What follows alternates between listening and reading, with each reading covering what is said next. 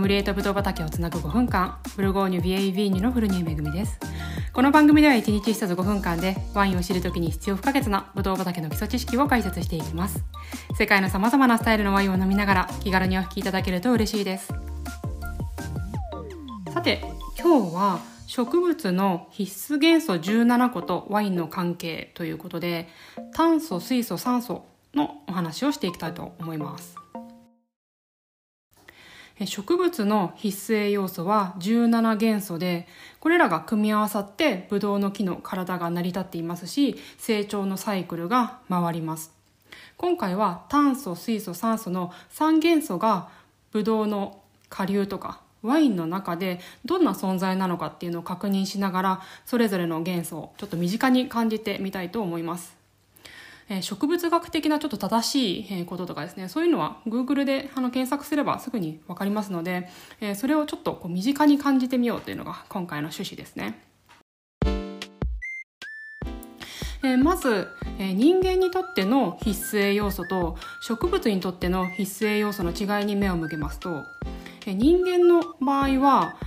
生きていく上で絶対に必要なのに自分で作り出すことができない成分がありますよね。例えばバリンとかロイシンとかいうような、まあ、9種類のアミノ酸はその材料になる元素がもし体の中に十分な量あったとしても人間はこれらの種類のアミノ酸を組み立てることができないんですよね。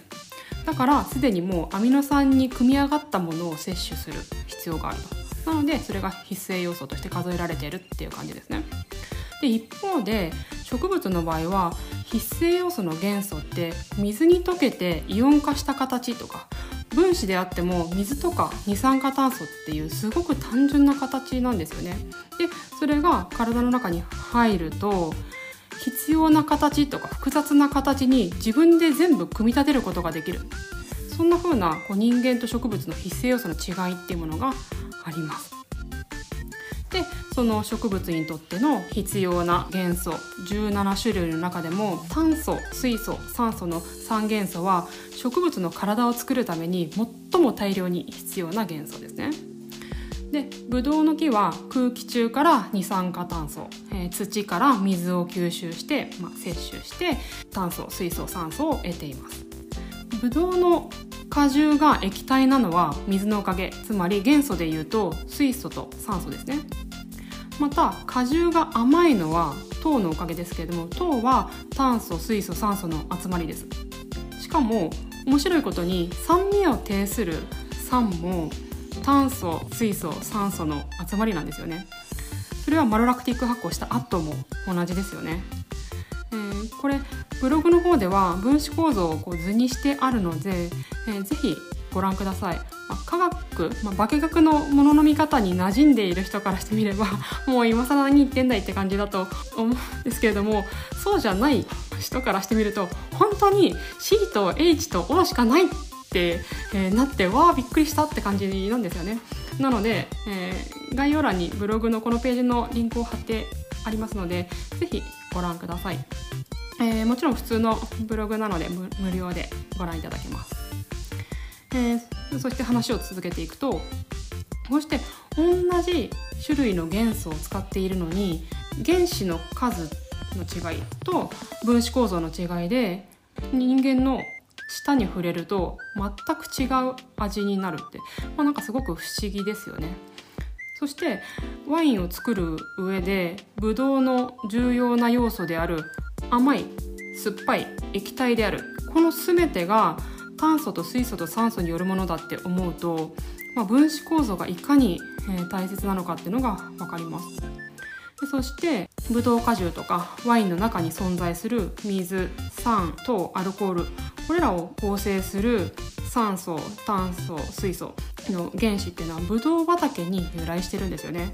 水はその区画に降った雨だったしアルコールを構成している炭素はその区画に漂っている二酸化炭素だったっていうことですよねそれが今日までこのボトルの中に閉じ込められていたっていうのもワインの大きな魅力の一つですね。もちろん保酸とか補糖がされていたらそれが100%ではないですしあとは雨が全く降らない土地の場合灌漑しているわけですけれどもそうするとその土地の地下深くから人間が掘って汲み上げている水ということなんですけども、まあ、どちらにせよ炭素水素酸素の集合であるということには変わりがないですよね。そして一方でブドウの木の体のことに目を向けてみると葉っぱとか茎とかっていうのはセルロースでできていますでこのセルロースも炭素水素酸素の塊ですし、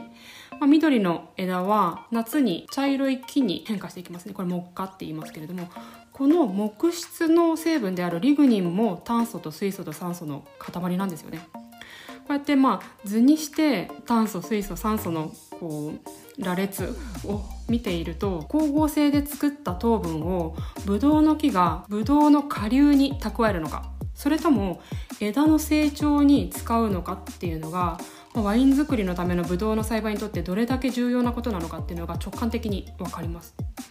でそれはブドウの木の性質セパージュによる性質とか同じセパージュでも、えー、クローンによる性質の違いとかでそれを人間が観察して栽培の技術に選択していくわけですけどそれはまたいずれテーマを設けてお話できたらいいなというふうに思っています今日は糖も酸もアルコールも葉っぱも茎も枝も炭素と水素と酸素の塊なんだというお話でした。宇宙ワインお相手は古谷めぐみでした。番組への感想は漢字とカタカナで「ハッシュタグ宇宙ワイン」とつけてツイッターに投稿してください。もしこの番組を気に入っていただけましたらぜひフォローしてくださいますと嬉しいです。それでは引き続き素敵なワイン時間をお過ごしください。